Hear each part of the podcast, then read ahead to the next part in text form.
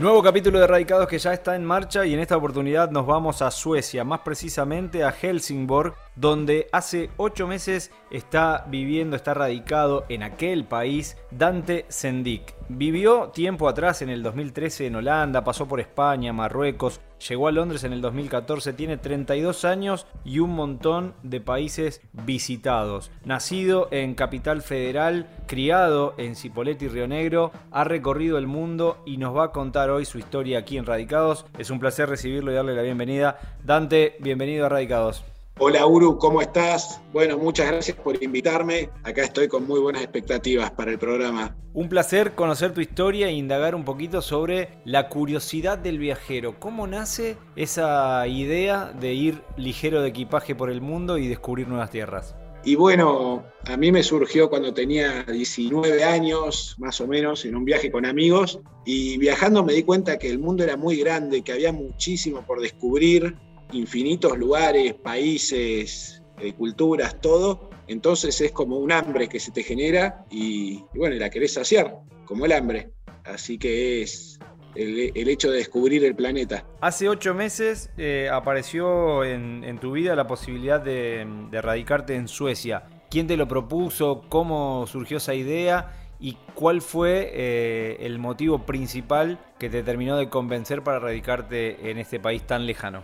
Bueno, es una historia con un, montón de rulos y curvas. En principio yo había escrito un libro y lo iba a publicar en España. Entonces tenía una manager que es sueca, que estaba totalmente comprometida con todo el proyecto y la gira, pero hubo pandemia. Así que ahí empezó, empezó el resbalón. Y bueno, terminé viajando un año más tarde a Suecia como para poder esperar para hacer la gira y estando acá, bueno, tenía que vivir, entonces eh, me inventé una vida, por decirlo así. Trabajo, equipo de fútbol, rutina, rutina dentro de todo bastante liviana, pero tener una vida, digamos, acá. Así que así vine a parar. Escribiste un libro, eh, tuviste tu pasaje por, por, la televisión, tuviste un bar, fabricaste tu propia cerveza. Hoy, ¿a qué se dedica Dante Sendik? Bueno, en el día de hoy, exactamente a lo que me dedico, que me da de comer, estoy trabajando para una empresa que compra terrenos para desarrollar barrios, pero yo no trabajo para ellos. Eh, mi agente tiene una empresa personal que le presta servicios a esta empresa y yo terminé manejando un montón de cuentas, viajes y un montón de cosas que a mí me resultaba muy fácil, a todos se les complicaba y, me vino como anillo al dedo. Encontré mi hueco. ¿Y cómo te llevaste con, el idioma? ¿Cómo fue la bienvenida en, Suecia? Más allá de que el inglés sirve como puente, eh, ¿cómo fue vincularte socialmente con los suecos? Como nadie habla sueco en el mundo, están obligados ellos a hablar buen inglés, porque si no van fritos, salen de acá y no tienen con quién hablar. Entonces es muy fácil hacerlo vía inglés, casi que no es un problema no hablar el idioma. Capaz para algunos trámites y cosas del estilo más formales, eh, hace falta porque no está todo traducido, pero en general es muy, muy fluido y todos están bien predispuestos. ¿Te dio curiosidad eh, aprender el idioma o vincularte desde ese lado o siempre inglés?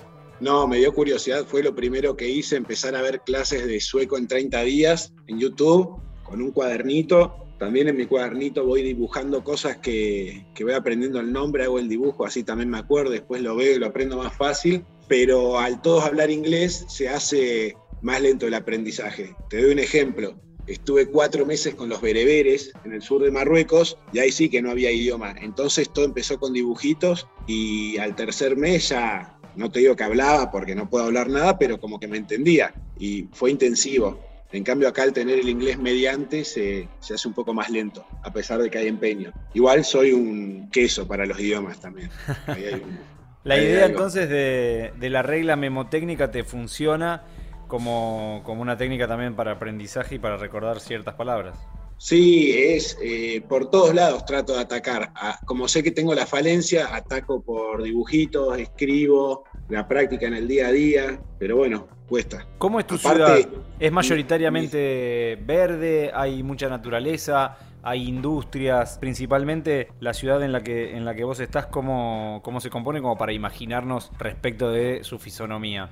Bueno, es una ciudad de estilo medieval, por el hecho de que todas las calles son curvas y todas las casas como de la misma altura, de tres pisos. Tiene más o menos 100.000 habitantes, pero no es como las ciudades de Argentina con 100.000 habitantes, que son pueblitos. Acá tiene 100.000, pero tiene puerto, industria, es una locura, centros culturales, teatro, un estadio gigante, entonces es como que es medio raro el parámetro. Tiene muchos parques, es verde para lo que es Suecia, porque acá es muy loco, ellos extrañan tanto el sol, tanto, tanto el sol, que no ponen árboles, porque el árbol da sombra. Entonces vos ves y las casas son re lindas todo, pero no tienen árboles, y no, y no le van a poner. Así que es verde, pero no, no es verde. Buenos Aires es muy verde. A la hora de sociabilizar, ¿te encontraste con, gente abierta, gente amable, o son más cerrados como, como algunos podemos llegar a imaginar a la distancia? No, es así. Vos podés estar al lado de ellos y van a actuar como que no existís. Podés ser el hombre invisible. Pero apenas rompes el hielo, están totalmente dispuestos a hablar, incluso en inglés, aunque no sea su idioma, están dispuestos a hablar, tienen sentido del humor, se ríen. Hay veces que no sé si se están riendo por ser corteses o no, pero se ríen y charlan. Ahora, si vos no le das piola, eh, hacen como que no existís, vuelven al freezer. Es como que están en una heladera y, les das un poquito de rosca, claro, arrancan y les dejas de dar rosca y se meten otra vez ahí a la catacumba. ¿Qué cosa fue lo que más te sorprendió de, de Suecia, de las diferentes ciudades que has recorrido y de Helsingborg donde estás viviendo? Y lo más impresionante es la infraestructura que tienen, porque hay un desarrollo impresionante, está todo súper planificado y tenés bicisendas por todos lados, hacen puentecitos para las bicisendas. Si un caño pasa por la calle en una construcción, lo hacen que pase por arriba de la rampa de discapacitados, pero con ángulos perfectos, pintado para que se vea. Todo el tiempo eh, creciendo con los ferrocarriles y las rutas, no paran de construir, pero no de arreglar cosas que construyeron hace dos años mal y se rompieron, sino de hacer nuevos caminos eh, impresionante el desarrollo, la infraestructura, no se puede creer. ¿Y qué cosas, si te tocara volver el día de mañana a la Argentina, te traerías con vos de lo que es la cultura, de la cultura sueca, de lo, de lo que has visto, que decís, esto aplicaría para la Argentina, esto vendría muy bien? Y bueno, hay una que es increíble, que en las bajadas de las autopistas, ellos las tienen, además de que tienen nombre, las tienen organizadas por número. Entonces vos no tenés que saber, a ver, me bajo en Escobar, lado B, y tenés que ir viendo y no sabés antes de cuál, después de cuál, ir regulando en el auto, hablando que venís por la autopista, ¿no? En cambio acá, además de que tienen nombre, abajo tienen un numerito, entonces sea el nombre que sea, chingoló, vos sabés que es el número 71 y listo, y vas por la 61 tranquilo y vas viendo los números de las bajadas y te soluciona muchísimo el hecho de, andar así por autopistas o por cualquier tipo de camino, porque es todo así, esos numeritos, eh, buenísimo. Y es raro que acá no tienen el kilometraje en la ruta, no te viste que en Argentina está cada un kilómetro un cartelito, sí. acá no está, pero no importa, esos números serían para aplicarlos en Argentina directo. Después hay un par de cosas, eh, los desagües de lluvia están muy buenos porque los, viste que viene un caño desde el techo. Entonces en el medio del caño hay como un espacio abierto con una rejillita, entonces va ahí, va atrapando todas las hojas y los palos y nunca se tapa. Y eso hace como un filtrito y vos lo sacás con la mano, cuando querés o sale solo cuando se acumula mucho. Así que eso está buenísimo. Una especie de, trampa eh, hidráulica dentro de, la, ingeniería de, de las cañerías. Cuando estaba por arrancar la nota, venía escuchando radio y escuchando lo, potente que es la música a la hora de transmitir sensaciones y me preguntaba, voy a trasladarle esta inquietud a, Dante, ¿hay alguna canción que te permita volver a la Argentina, que te permita viajar? Eh, ¿Tenés ese costado sentimental? ¿Escuchás cada tanto o cuando la encontrás, volvés a la Argentina, viajás imaginariamente a través de una canción? Y eh, trato de escuchar música de todo el mundo, pero sí, siempre tengo la, eh, parte argentina. Y antes de irme estaba mucho con, con, Charlie y agarro y pongo en Spotify Charlie y obvio es Argentina pura, Argentina de los 70, de los 80, Buenos Aires, te transporta no solo de lugar sino que de época. Y después Spotify arranca para todos lados y pasa por Espineta hasta Versuit así que ahí termino escuchando todo. Y después me he emocionado mucho, mira, eh, que nunca me pasó en Argentina, escuchando a Piazzolla, Adiós Nonino, de emocionarme y creo que tuvo que ver con la distancia, porque es una mezcla, ¿no? Escucharlo estando lejos que allá es mi interpretación, capaz fue por otra cosa. ¿Y qué conocen en Suecia de, la cultura argentina, de la música argentina? Imagino que la referencia al fútbol siempre está, pero a nivel también cultural, artístico, musical, ¿qué conocen, qué, qué te nombran cuando se enteran que sos argentino? Bueno, hay una muy, muy curiosa que en el billete, no sé si de 50 o de 500, porque no se usan mucho los billetes, acá es todo digital. De hecho, va a ser el primer país en que desaparezcan las monedas y los billetes del mundo. Pero bueno, al margen, en uno de los billetes hay uno que es un prócer acá, que creo que se llama Eberto, que hizo su carrera en Argentina. Y vos ves la foto en el billete y es un gaucho, porque le falta el mate nada más. Está ahí, es un gauchito, eh, sueco. Y bueno, es escritor, músico, así que está muy relacionado con Argentina. Después, eso, eso es muchísimo. Después, ¿qué más reconocen en Argentina? A ver qué pregunta, que no sea el fútbol, la carne, obviamente. Pasa que están muy pegados a Chile porque se llenó de inmigrantes chilenos acá en la época de Pinochet, de refugiados. Entonces tienen más cercanía a Chile. Hay mucho hijo de chileno. ¿Qué incorporaste a nivel gastronómico en, tu dieta? ¿Qué productos descubriste? ¿Qué cosas conociste? Hemos hurgado en tus redes sociales y nos hemos encontrado con que muchas veces estás solicitando ayuda a la hora de identificar los alimentos. En lo que más me enfoqué, que me metí de lleno, es en el pescado, porque acá sabemos, está lleno de mar, lleno de pescado, es cotidiano, en los supermercados hay mucha variedad, está fresco, así que bacalao, bacalao, que está muy bueno, y después diferentes. Hay uno que es medio el pescado cultural de acá, que es el sil. No sabría decirte en inglés qué pescado es, pero es más chiquitín y se lo come de mil formas. Te lo hacen conservado en mostaza, en vinagre, en aceite. Históricamente es la comida de los pobres, entonces lo improvisaban de todas formas, ¿viste? Era ese pescado hecho de mil maneras. Así que bueno, he ido probando y siempre está bueno, pero bueno, no a todos les gusta el pescado crudo mezclado con cosas. Después hay un clásico sueco que son las bolas de carne, meatballs, que es como el plato emblema y son como unas albóndigas que te las ponen en un plato con unos rabanitos, eh, puré, y lo que suelen agregar mucho acá, que es raro, es dulce, eh, como mermelada, dulce de frambuesa o de cualquier fruto rojo del bosque, lo suelen agregar con estas albóndigas o con la carne. Así que está esa tendencia a agregarle el dulce. Ese es el plato de acá. ¿Hay cosas argentinas que te llevaste para allá y que las seguís encontrando? Eh, el mate, el dulce de leche y demás, o cortaste con ese vínculo? No, me traje, obviamente, es más, acá enfrente mío tengo tres matecitos, porque traje uno para mí y como cuatro para regalar, me quedan dos, así que eso está fijo, tengo yerba, pero no tomo tanto mate porque más café o té, es más complicado conseguir yerba y medio que le afloje un poco. Igual soy rematero. Y después me queda Argentina, tengo la bandera de Cipoletti, del club de mi ciudad, la bandera de Ritmo y Sustancia, que es el mejor equipo del fútbol amateur que tengo con mis amigos. Esas son las cosas que te, esas son las cosas que te vinculan con, con, el país y que te permiten estar un poco más cerca. ¿Está en el radar posiblemente volver a la Argentina o todavía hay mucho Suecia para rato?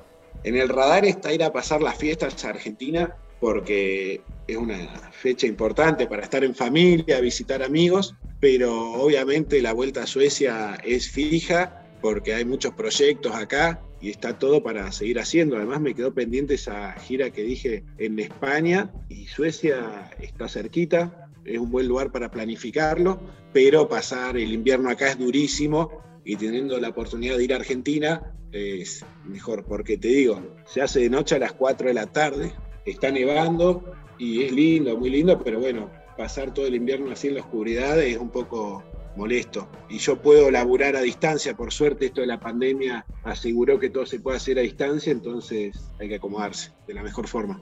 ¿A nivel costo de vida es carísimo como uno imagina o en realidad la relación entre los salarios y, lo que se gasta eh, permite llevar una vida tipo clase media? Bueno, bien lo decís vos, en los dos puntos, las dos son verdad. Es carísimo a simple vista, más caro que el promedio de Europa, un poquito menos que Noruega y Dinamarca, que es aún más caro, pero con los salarios termina siendo todo más barato que en Argentina, porque por decir un maestro de escuela o un cajero de supermercado, que son dos los clásicos. Acá tranquilan, por más de que todo es carísimo, tranquilamente laburando, en 3, 4 meses se pueden comprar un auto, la casa obviamente van a tener acceso porque existe el crédito hipotecario, o sea, el crédito para comprar una casa, o sea que ni se duda que alguien que tenga laburo se pueda comprar una casa y pagarla en 20 años y, tenerla para toda la vida. Entonces, si vamos al caso, Argentina es el país más caro del mundo en este momento porque es casi imposible eso. Así que bueno, eh, laburando tenés todas las puertas abiertas. Ahora, dejás de laburar o te salís de la línea y te escupen para afuera. Y es jodido entrar, porque ya dejás de pagar algo y no es como en Argentina que si no pagás, después te perdonan deuda, te hacen cuotas. No, acá te penalizan, te penalizan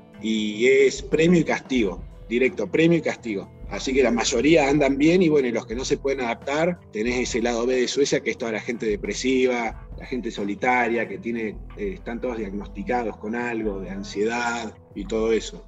Claro, en algún momento los, los índices de, suicidio en, los países nórdicos eran una noticia que se escuchaba comúnmente. Sí, eh, yo he hecho algún que otro comentario al respecto, pero en chiste, y no, parece que ni en chiste, porque todos tienen alguna historia cercana trágica o están todos prácticamente diagnosticados conocen a alguien diagnosticado, o todos tuvieron un episodio de, de un quiebre así psicológico, así que parece que la pagan por ese lado. Y bueno, y también el clima, que les es duro, ¿no? Porque te quedas muy metido durante el invierno. Con la música, ¿cómo te vinculaste? ¿Escuchás alguna, alguna banda sueca? Eh, más allá de que hay algunas muy famosas que han llegado también a la Argentina, ¿no? Sí, bueno, con la música es divertido porque escucho la radio en el auto y en un momento estaba manejando dos horas por día, sumado a viajes que hacía, que esto es un show porque yo voy, no sé, no es tan de humor el programa, pero a veces voy a ver terrenos para que construyan un barrio y me hablan a mí como si yo pudiese comprar cosas de millones de dólares y yo estoy ahí por un rulo de la vida y es muy gracioso, pero bueno, en esos viajes siempre escucho la radio, obviamente pongo radios suecas y sí, me estuve escuchando, elijo mucho los 70 y los 80 y Suecia fue top 5 de los productores mundiales de música en esa época, claro. encabezado por ABBA obviamente. Que yo pensaba que ABBA era una bandita medio como los VGs o los Village People, los ponía en ese grupo como medio hasta graciosa, como si fuesen los sultanes o los auténticos decadentes. Pero no, acá escuché, claro, pero acá escuché y no, la verdad son un bandón, son unos músicos de primera, especialmente el líder, el pianista, y vas descubriendo diferentes betas de la banda, así que muy bien, hay mucho para ofrecer. Después, mirá, cuento una que pocos saben, un tema muy conocido, de Final Countdown, de, Europe, es una banda sueca. Y así hay, hay muchísimos. Eh, ah, bueno, ahí me mataste. Pero probablemente lo escuché porque tengo una cantidad de horas de radio. Así que bien, me recibió bien, pero bueno, es, bastante parecido, es como influencia inglesa. Y después está el folk sueco, que es como el de los de campo, como los que van a los graneros a bailar en patas. Y es bastante parecido al estilo yankee, con un violín que va rápido y guitarra y van hablando rápido y bailan cosas que, son comunes y, transversales a, todo el mundo y forman parte de la globalización. Como siempre hacemos en cada una de nuestras entregas, el cierre es todo tuyo para mandar saludos. Sabemos que también a diario estás haciendo tus, salidas y tus emisiones para un programa partidario del, del, Club de tus Amores, así que tiempo para mandar saludos a todos los que puedan estar escuchándote. Sí, es muy loco eso, porque estando acá lejos me terminé acercando más y ahora estoy en la producción y ahí como, no, no te puedo decir periodista porque no lo soy, pero opinólogo en un programa del Club Cipoletti, que es muy divertido hacerlo, así que un saludo para ellos, obviamente, la estamos rompiendo, creciendo emisión a emisión, llenos de proyectos. Eh, después un saludo para mi familia, obvio, que la voy a ver dentro de poco, ahora que vienen las fiestas, al glorioso ritmo y sustancia, que no se me enoje la banda, que es el mejor equipo. Y bueno, a vos, Uru, por tenerme en cuenta para esta entrevista y dejarme contar un poco acá de lo que va de Suecia.